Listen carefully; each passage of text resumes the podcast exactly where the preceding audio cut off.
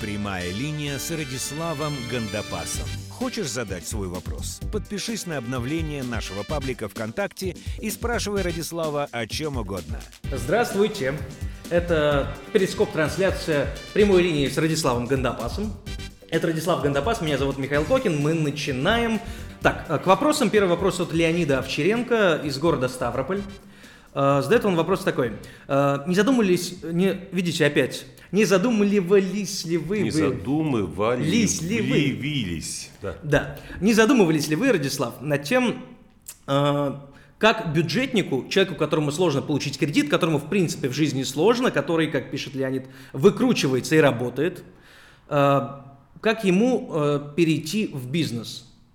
Э, Чего, как правило, бюджетник панически боится, но иногда хочет. Вот есть, какой, есть ли какой-то скрипт? Э, В прошлом подкасте, в прошлом выпуске мы говорили о госслужбе, о службе в структурах, В армии. в армии ну, в том армии. числе, да. Ну, во-первых, что значит бюджетник, да, и чем он отличается от любого другого работника, работающего в найме? Ничем.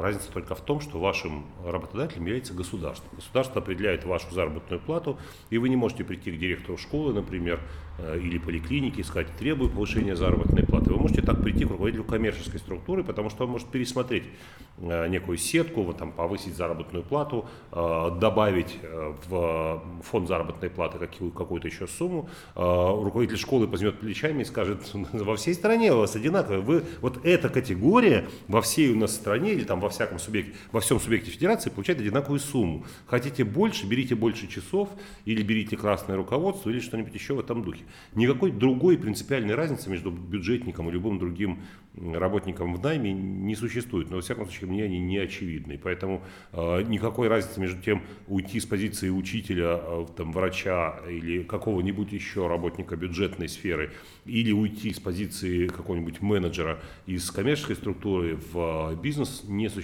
Паническое, панический страх изменений, панический страх нового вида деятельности Это, ну, как бы факт биографии того человека, который этот факт испытывает. Это не имеет никакого отношения к бюджетникам. Огромное количество людей из бюджетников превратились э, в людей там, в MLM-бизнесе, в э, предпринимателей. И они, самое интересное, что в MLM, в MLM-структурах подавляющее большинство людей, которые работают и зарабатывают э, себе сами, являясь независимыми предпринимателями, э, это люди, которые были бюджетниками в прошлом. Это подавляющее большинство. Это прям вот главный э, источник А их э, клиенты, кадров. их бывшие коллеги.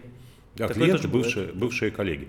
Э, В бизнесе, откуда мы все взялись, да, ну, у нас не было другого работодателя. Я работал на государство, я был учителем в школе, потом был заместителем директора Дома ученых. Я работал на государство, я был бюджетником, нам задерживали зарплату, потому что в бюджете не было денег, или была какая-нибудь там э, очередная, э, очередной инфляционный скачок, а государство индексировало с опозданием в несколько месяцев, и мы жили на зарплату, которая не стоила ничего, и придумывали, как нам подзаработать. И, может быть, это натолкнуло меня на идею первого бизнеса, пер- первого бизнеса, который был организован на базе э, того места, где я работал. То есть мы с коллегами, понимая, что зарплаты, которые нам платили, совершенно несовместимы с жизнью, мы все время искали каких-то подработок, каких-то еще там в выходные, в отпуске, какие-то придумки делали, чтобы, чтобы как-то заработать. Мы решили сделать это более цивилизованным путем и сделали бизнес просто на этом месте, на площадке, на которой мы работали. И это не, был, это не было оформлено как бизнес, как это была такая странная форма там, хозрасчета или что-то в этом духе. Потом постепенно это переросло в самостоятельный бизнес, сейчас он существует, кормит э, своих новых владельцев и так далее. Поэтому, может быть, может быть сделать вам мягкий переход, подумать о том, как э, начать зарабатывать в свободное от работы время, приобрести первый опыт, понять, что ничего страшного нет на самом деле, и дальше начать движение более, э, более решительное в сторону той практики, которой вы занимаетесь, если это решение все равно уже принято. То есть метод постепенных шагов. Начните зарабатывать, начните разбираться, как все устроено. Да, не, не, э, никто не говорит, что вы должны завтра открыть «Газпром» да, или там, за- свой- продать почку, э, нанять людей и открыть офис. Начните потихоньку зарабатывать. Э, Вы поймете довольно скоро, что можно за несколько часов заработать месячную зарплату э, бюджетника и стать самостоятельным независимым человеком через какое-то время. В конце Метод концов, постепенных есть же шагов. частные школы. Там, Ну почему? школа? знаю, ну, речь не обязательно больше. о школе, это может быть налоговый инспектор нам сейчас написал. А, ну такое тоже может быть. Почему-то За система что же- образования за сразу что же да, бюджетник, врачи, конечно, да. Да. Нас смотрят бюджетники. Это Хорошо, у нас Да широкая такое- аудитория. Я не понимаю, что такое бюджетники, что это заявление такое. Какая разница? Работодатель ваш выражен... Вообще, э, в принципе, у меня мама бюджетник. В общем, она преподает в университете. Ну, когда вы работаете в крупной компании, какой Procter Gamble, у вас тоже нет какого-то персонального работодателя. Ваш работодатель – это огромное государство. То есть Корпорация. Procter Gamble проворачивает ежегодно денег, э, деньги, превышающие бюджет э, очень многих стран. И там тоже своя бюрократия, там тоже свое государство, и в каком-то смысле вы бюджетник. Там тоже э, очень инерционность высокая и так далее. Но сейчас не, не камень в огород Procter Gamble, вообще любая крупная структура живет по тем же законам. Я не понимаю, в чем разница. Я не понимаю, почему люди, работающие в бюджетной сфере, должны строем идти на избирательные участки и голосовать за кого там им скажут. а Они этого не должны делать а, тысячи и тысячи работников какого-нибудь коммерческого предприятия. Почему такая зависимость, я не знаю. Причем довольно часто у людей, которые работают в бюджетной сфере, есть выбор. Они могут пойти, ну, допустим, врач, работающий в а, государственной поликлинике, получает регулярно предложение работать в коммерческой структуре. Но Причем почему-то- параллельно. Параллельно, параллельно, а иногда и э, полностью перейти в нее. Но начинаются разговоры какие-то дурацкие. Это все как нестабильно, вот государство стабильно, ну и так далее. и так далее. Государство стабильно, более нестабильные структуры придумать нельзя. Государство невероятно зависимо, подвижно и, и переменчиво. Э, Как раз таки работа в коммерческой сфере более стабильна, потому что интересы всех людей, которые работают в коммерческой структуре, уравновешиваются таким образом, чтобы сохранить жизнеспособность. В государственной сфере совершенно ну, плевать всем на жизнеспособность. Каждый действует в своих собственных интересах. Поэтому я не знаю, мне кажется, э, иллюзии. Вот иллюзии – это та вещь, которая а, мешает людям сделать решительный шаг. Иллюзии, фантазии какие-то. Это стабильно, это навсегда, это там то все. При этом кредит получить невозможно, денег нет и не будет. А, Значит, произвол э, довольно часто мелкого начальника гораздо более серьезный, чем в коммерческой структуре, где произвол просто ограничен интересами акционеров. Ну и так далее. Иллюзии. Кстати, интересную шутку прочитал, мне понравилось. Что такое зрелый возраст? Зрелый возраст это такие у нас, видите, подают кофе. Да, спасибо. А, И зрелый возраст – это а, короткий временной промежуток между иллюзиями юности и галлюцинациями старости. В общем, если вы в зрелом возрасте, принимайте решение ответственно. Да. И второй вопрос. Второй вопрос э, тоже от Леонида. Э, Вопрос о том, как делегировать уникальные компетенции, которые требуют э, либо длительной профподготовки, либо специальных знаний или таланта. Э, Леонид на своем опыте убедился в том, что довольно сложно э, делегировать э, такие компетенции уникальные. Сам он изобрел способ лечения позвоночных грыж и пытался открыть бизнес и масштабировать его. Да. Очень сложно научить людей вот такой специфической работе, и даже с профессиональными врачами, пишет он, работать довольно сложно. Как, Как делегировать быть- как уникальные быть? компетенции? Значит, первое, уникальные компетенции зачем делегировать? Если вы являетесь уникальным специалистом в своей области, будьте этим уникальным специалистом, делегируйте людям всякую чепуху, там, всякую логистические вопросы, Продажи. э, продажи этой услуги, рекламу, офис и так далее. Занимайтесь только, собственно, этой деятельностью. Если вы понимаете, что вы не железный, и вы не можете такое количество вправить позвоночных грыж, и вы хотите сделать э, масштабировать этот бизнес, сам, а самому в белых перчатках остаться в стороне и наблюдать, как ваши значит, ученики работают, а вы потираете ручки и стрижете купоны, не, э, ну, иронизирую, конечно, но тем не менее, э, этот опыт существует. Когда мастер, изобретатель какой-нибудь э, методологии, ну, например, э, возьмем э, Дикуля, да? Да, ну, автор известный, уникальный. да. Ну, или э, Федорова, или, или, или, если медицинскую сферу брать, авторов школ достаточно. Вы, э, вам нужно взять людей, которые владеют э, ме- методологией передачи методики. Э, Если вы никогда не, не обучали людей тому, что умеете сами, никогда этого не делали, то зачем э, изобретать велосипед? Велосипед изобретен. Передача методики лечения заболеваний э, отработана столетиями, если не тысячелетиями. Найдите специалистов, которые помогут вам разработать такой обучающий курс, реализовать его, и будете обучать специалистов, сертифицировать их, каким-то образом экзаменовать. И когда вы будете понимать, что их можно допустить до больных, э, вы э, предоставляете им работу. Кстати, это прекрасная вещь. Вы человеку даете определенную квалификацию, повышаете его стоимость на рынке, вы предоставляете ему рабочее место, обеспечиваете ему загрузку клиентами. И в этом случае действительно э, школа работает, школа э, окупает себя, вклад людей, которые получают этот уникальный навык, э, оправдан, кстати, можете брать еще деньги за обучение. Это повысит мотивацию обучающихся врачей.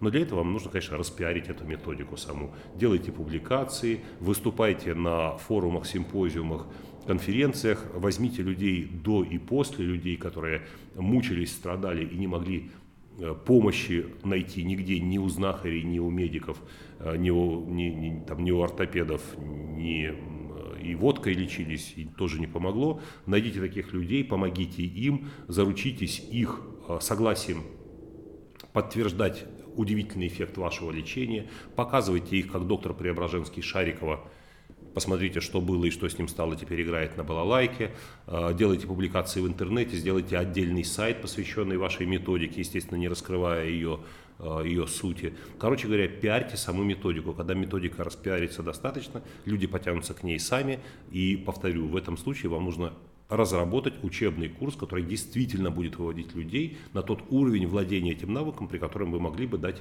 э, подпустить их к людям. Э, если будут появляться клиенты, которые скажут, я хочу только у автора методики лечиться, я хочу, чтобы только автор методики, у меня такая уникальная грыжа, вы не представляете, я э, значит, партийный лидер, вот, 20 лет э, в политической жизни страны, э, медийная фигура, я у кого попало не лечусь, я хочу лечиться у самого автора методики. И такое может быть. Это может, это можно, но это очень дорого. Это можно, это вот, если вы ему понравитесь, он вас возьмет, но это будет очень дорого. Оставьте очень высокий прайс для очень статусных людей, вот, чтобы лично вы руками своими удивительный, удивительный эффект. Э, продолжайте практиковать, кстати. Беда, когда врач э, обучает других людей, а сам, к сожалению, утратил навык.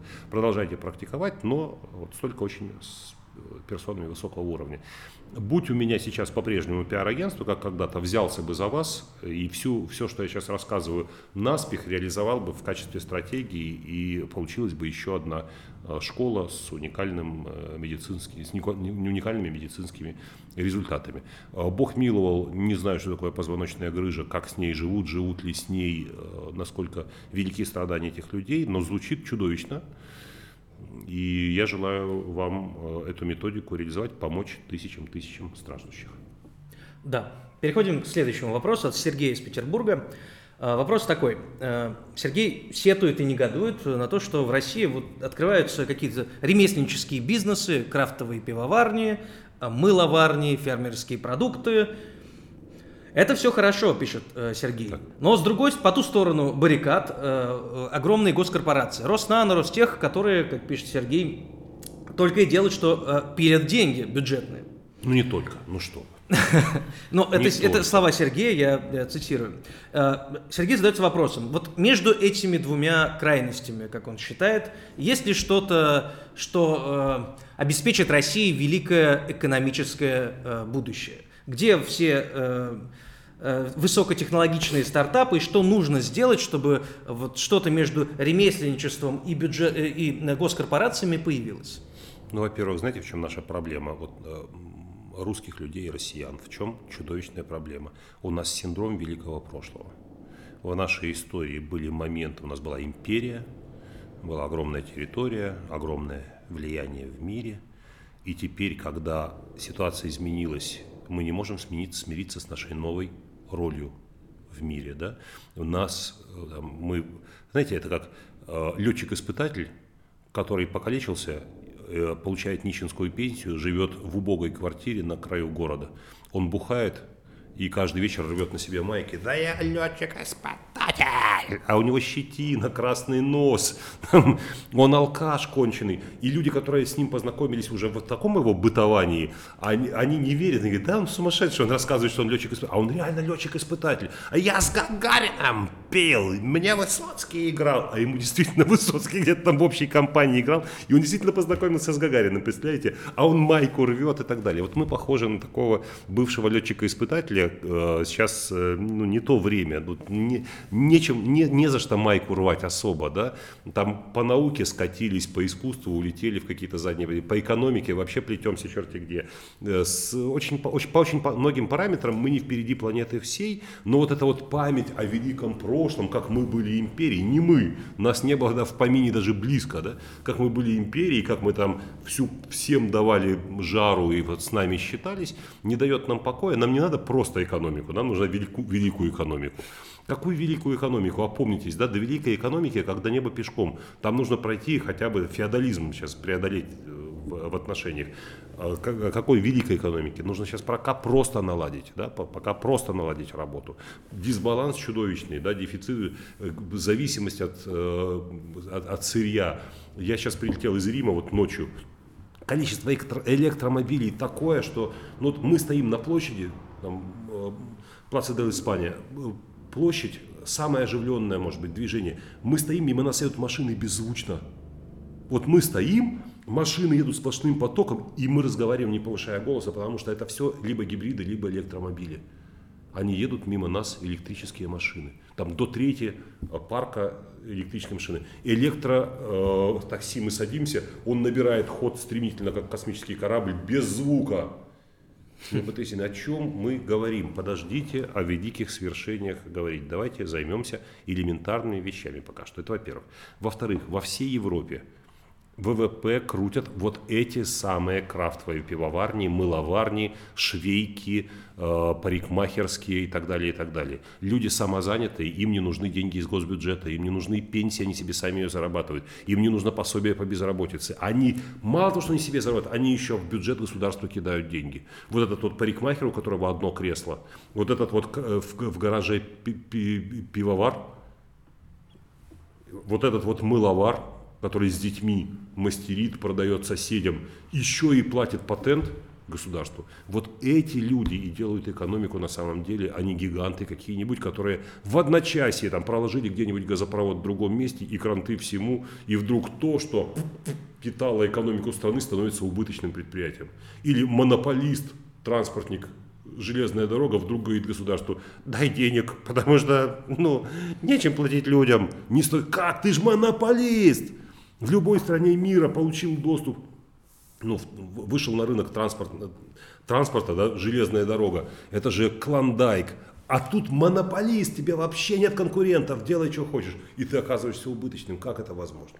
Братцы, нет. Вот это вот, вот эта гигантомания, мы великая империя, у нас должны быть крупные компании, гигантские обороты и так далее. Расслабьтесь, пожалуйста. Да, в, ну, вернитесь к реальности домашняя пивоварня, там на кухне мыловарня э, дают доходы людям, годовые зарплаты менеджеров, доход у такого маленького предпринимателя. Ему не нужно никаких чудовищных инвестиций, ему не нужно там, мирового господства, ему не нужно там, через два года выйти на рынок Европы, не нужно обеспечить свой квартал мылом, пивом э, или радиотрансляцией. Во! Ему денег хватает, всем хватает и так далее. Вот что крутит экономику. Но таких людей должны быть миллионы. У нас пока 2% населения заняты в бизнесе, ну, в самостоятельном, как предприниматели. 2% пытались. Сколько осталось, не знаю, нет статистики. Может быть, располагает там какие-нибудь государственные ведомства. 2% населения пыталось зарабатывать самостоятельно, все остальные ищут себе э, ну, работодателя, не сказать владельца, а работодателя. В Соединенных Штатах, для сравнения, 70% населения ну, раб, либо имеют опыт, либо сейчас этим занимаются, работают на себя, как самозанятые люди. Ну вот, пожалуйста, сравнивайте. Проблема в психологической сфере. Экономически элементарно. Купить патент элементарно. Налоговая система, некоторые пугаются, ой, все, налоги, налоги. У меня один из видов деятельности патентный. Я плачу смехотворную сумму один раз в год. Ко мне не приходит налоговая, я не обязан никуда давать, я не храню никаких счетов, договоров, ничего. Просто заплатил 15 тысяч рублей в год и занимаюсь этим видом деятельности, больше с меня никто ничего не требует. Все, все остальное заработанное мое, ну, с одного из видов деятельности. Пожалуйста, вот вам в бизнес переход элементарный. Никто не нужен, ничто не нужно. Начните с малого хотя бы. Или франшиза. А то все, понимаете, нам либо все, либо ничего. Переспать так с королевой, проиграть так миллион. Вот, вот это блин, синдром имперский, вот этот синдром великой нации. Он от него свободны хорваты, от него свободны э, даже австрийцы, от него свободны чехи, от него они легко переходят к другим формам экономическим, они развивают экономику, крутят, крутят, у них заметные результаты и так далее, потому что они не парятся вот этими, этими историями. Да? Мы великая империя, нам великая или никакое. Э, вопрос следующий. И э, последний э, на сегодня. На... Быть этого не да. может. Да, в этой трансляции от Артема Мятежного из Санкт-Петербурга. Откуда пошла, да, наша империя. Ну, там же она появилась при Петре империя. Россия стала империей. Фактически, при Петре, да. да. Фактически, да. да. Имперские замашки появились гораздо да, раньше. Да, ну, фактически, официально, да. А, вопрос такой. А, а, а, Артур говорит о том, что мотивация – это совокупность стойких мотивов, определяемых характером личности, ее ценностной ориентацией и направляющей ее деятельности. Вот. О чем вопрос? Артур считает, что первое определение, вот, вот это определение мотивации, оно волевое. Его так и хочется назвать волей или силой воли. Э, четкие и стойкие мотивы э, и характер личности, то есть ну, волевой. А, Радислав, скажите, почему вы не затрагиваете вопросы мотивации именно как развитие силы воли? Ведь наш э, термин воля немного объемнее западной мотивации. Ну, во-первых, в этом определении только одна часть мотивации. Мотивация сложнее, есть мотивации долговременные, есть кратковременные, есть мотивация, основанная на желаниях, которые идут в разрез с ценностями и так далее. Человек может быть, ну иначе не было бы супружеских измен, измен если бы человек, человеке не, э, не, не происходило мотивационного некого противоречия, да, борьбы мотиваций. А, очень короткая, но интенсивная, да, и очень э, там, основанная на желании, и очень такое стабильное, стойкое, там, основанное на верности. И верность является ценностью, да, а потом вспыхивает желание физиологическое, которое очень сложно преодолеть. И человек оказывается вот в таком э, противоречии побеждает порой, э, порой побеждает ценностная э, сторона мотивации, порой побеждает, ну, ясно выражаюсь, да? Да-да-да. Порой побеждает вот это та самая телесная, кратковременная и человек э, уступает ей. Желание, желание быть здоровым, хорошо выглядеть, иметь хороший тонус – это вопрос ценностей. Это мотивация, которая заставляет человека отказаться от курения. Но потом в какой-то ситуации с друзьями, друзья закурили, и так вкусно закурили, надымили, болтают, и он «дайте мне сигарету», и тоже закурил, и покурил с ними, и на следующий день осталось пол пачки, не пропадать же, тоже закурил, а потом раз и стал курить обратно. Да? Ну, ну, черт возьми, победила вот та самая телесная желание, которое невозможно было преодолеть. Но мотивацию э, так вот простым определением мы не закроем эту тему. Вопрос воли. Воля – это как раз не составляющая мотивации, а то, что ей противостоит. Когда есть мотивация, воля не нужна. Когда вам очень хочется закурить, есть сигареты, и у вас там есть мотивация, вы курите себе. Воля нужна, чтобы не закурить, при всем при том, что есть мотивация закурить. Э, воля для того-то и нужна, чтобы преодолевать мотивацию. И как раз э, тренинг Self-Made Man, самоменеджмент, самомотивация, там четверть тренинга посвящена вопросам развития воли. Мы делаем упражнения, которые э, влияют на э, волю. Мы обсуждаем, что это за механизм такой, для того, чтобы участники тренинга могли осознанно этот механизм использовать. Воля необходимейшая часть существования человека. Я сегодня гулял с собакой как раз размышлял о воле и подумал, воля, э, есть ли воля у собаки? Да? Вот может ли собака сесть полмиски, потом сказать, достаточно, я и так слишком жирная. И вот при... нет, она съест столько, сколько ей насыплет. Может ли собака, например, выполнять физические упражнения, чтобы просто ну, войти в форму? Я э, гулял с собакой, потом у меня такое есть интенсивный там некие упражнения делаю, что-то вроде зарядки. Собака, например, ложится на траву и катается на спине. Вместо того, чтобы делать зарядку, да, странная собака, нет у них воли. Воля – это человеческая черта. Воля, человеческая черта, то, что делает нас в конце концов человеком. Кстати, э, в нашем языке слово воля означает не только э, морально-психологическое усилие над собой, но и означает свободу. Да, говорят, вольная воля, вышел на волю, волей не поступлюсь. И в то же самое время воля – это морально-психологическое усилие, которое позволяет преодолеть мотивацию и кратковременную, и долговременную. То есть быть свободным от чего-то. Быть только волевой человек свободен. Человек безвольный не свободен, он зависим от всего. Ему сигаретку поднесли, он закурил. Ему котлетку принесли, он съел. Ему яду так подсыпят в какой-то момент. Ему девица взяла его за руку и сказала, все, ты мой. И он женится на ней и заведет с ней детей, потому что у нее, вот она сказала, ты мой. И он не смог противиться, его воля была слаба. А, ему сказал руководитель, пойдешь голосовать, за кого сказано, давай вперед. Он пошел, и нет, у него нет своей воли. Он безвольный человек, он не свободный есть, человек. Э, мотивация. Какая мотивация? Мотивация избежать усилий, мотивация да, ну, избежать ну, видимо, напрягов, да. чтобы не напрягаться мотивация. Во что он превратится Может со временем? И такая мотивация. Да, но самое интересное, знаете что? Что работодатель никогда не повысит его в должности, потому что безвольные люди не могут управлять собой, не могут управлять другими. Женщина, которая крутит им как хочет, перестает его уважать со временем, начинает изменять ему с другим мужчиной, а, и, а, и на, в него ножки вытирает, как об коврик. Дети его не ценят, соседи на него плюют, друзья его забывают на день рождения позвать. В конечном итоге безвольный человек лишается всех тех радостей. Он не хотел напрягаться, ну так и окей, ты будешь жить не напрягаясь, но в этом случае радость радости жизни пройдут мимо тебя. Волевой человек живет жизнью более полной, более насыщенной и не боится формулировать свои желания. Безвольный человек, как правило, спросит, что ты хочешь, он не знает. Потому что он же не знает, чего от него захотят. Зачем ему желать что-то? Он же не знает, что завтра от него захочет работодатель, жена или дети, например. Да? Поэтому как-то, как изменится ситуация, я же не знаю. У него нет желания, нет желания, нет своей жизни. Вот же в чем история. Воля это не просто, знаете, пресс накачать. Воля – это э, вся жизнь твоя. Да? Нет воли, нет желания, нет, нет жизни как таковой. Ты становишься не человеком, а вещью. Тебя как чемодан могут взять за ручку и переставить с места на место. А не закрыли чемодан, так открытый простоишь всю жизнь. Вещь. Это, кстати, Толстой, Толстого мысль. Что человек, который говорит, я не могу совладать со своими желаниями, становится не человеком, а вещью или хорошо для финала, да, на, на минорной ноте закончим. На минорной ноте. Ну, а, на самом деле не совсем. У нас есть еще книга выпуска. Давайте к ней. Давайте к ней. Но я, я, правда, не знаю, не убежден, что она будет актуальна для всех. Это свежее приобретение в моей библиотеке. И она особенно ценна тем, что она только вышла, ее практически невозможно приобрести. Это правда невозможно приобрести, но может быть вам удастся. Книга называется «Эмоциональный интеллект руководителя». Автор этой книги Дэвид Карузо автор идеи эмоционального интеллекта. А, мне повезло с ним недавно познакомиться, пока, правда, по скайпу мы обменялись вопрос-ответ.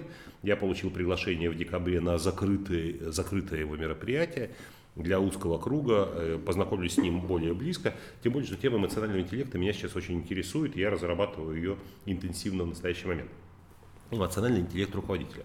Я прочитал эту книгу вот до какого места, ну, то есть почти, почти дочитал, и могу сказать, что несмотря на название вот, эмоциональный интеллект руководителя, тем не менее, эта книга может быть актуальна для очень многих людей. Я не знаю, зачем так узко обозначили.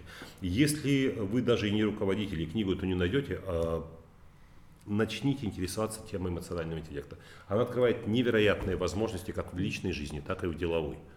Если вы просто э, число компонентов своей успешности включите еще знания э, и владение эмоциональным интеллектом, умением управлять своими состояниями и состояниями других людей. Да, однажды мы уже советовали, помните книгу Даниэла Голмана «Эмоциональный интеллект»? И вот Совершенно это верно. продолжение. Это, ну, это свежайшее, это прям вот новенькое-новенькое, только вышло, я ее прям чуть ли не из печатного станка выхватил. Надеюсь, в декабре получить на ней автограф автора. Издательство «Питер», что вам легче было искать ее, издательство «Питер» производит. Э, ну, интернет открывает перед нами невероятные возможности. Э, есть Озон, есть Литрес, ну, в общем, ну, да. ищите. В любом в формате. Приобретайте, особенно если вы руководитель или имеете амбицию руководителем со временем стать. Э, руководителем со временем стать.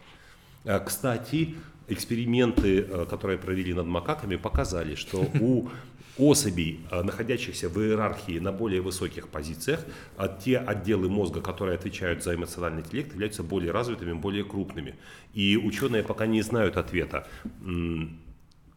У особей, у которых более развита часть мозга, отвечающая за эмоциональный интеллект, так складывается карьера, что они поднимаются вверх по социальной лестнице. Или у особей, которые поднимаются наверх, развивается эта часть мозга, потому что быть mm-hmm. руководителем и не владеть эмоциональным интеллектом невозможно. У них эта часть мозга развивается. В сущности, не имеет значения, поскольку человек не макака, мы можем произвольно менять свои интересы и развивать те части мозга, которые считаем для себя более актуальными и более важными. Да, получайте бонусы от жизни, спасибо. Слушайте нас, подписывайтесь на нас ВКонтакте, на YouTube и э, в iTunes. Заходите на Podster.fm, э, и там тоже подписывайтесь, слушайте наш подкаст. Прямая линия с Радиславом Гандапасом. Спасибо. Спасибо.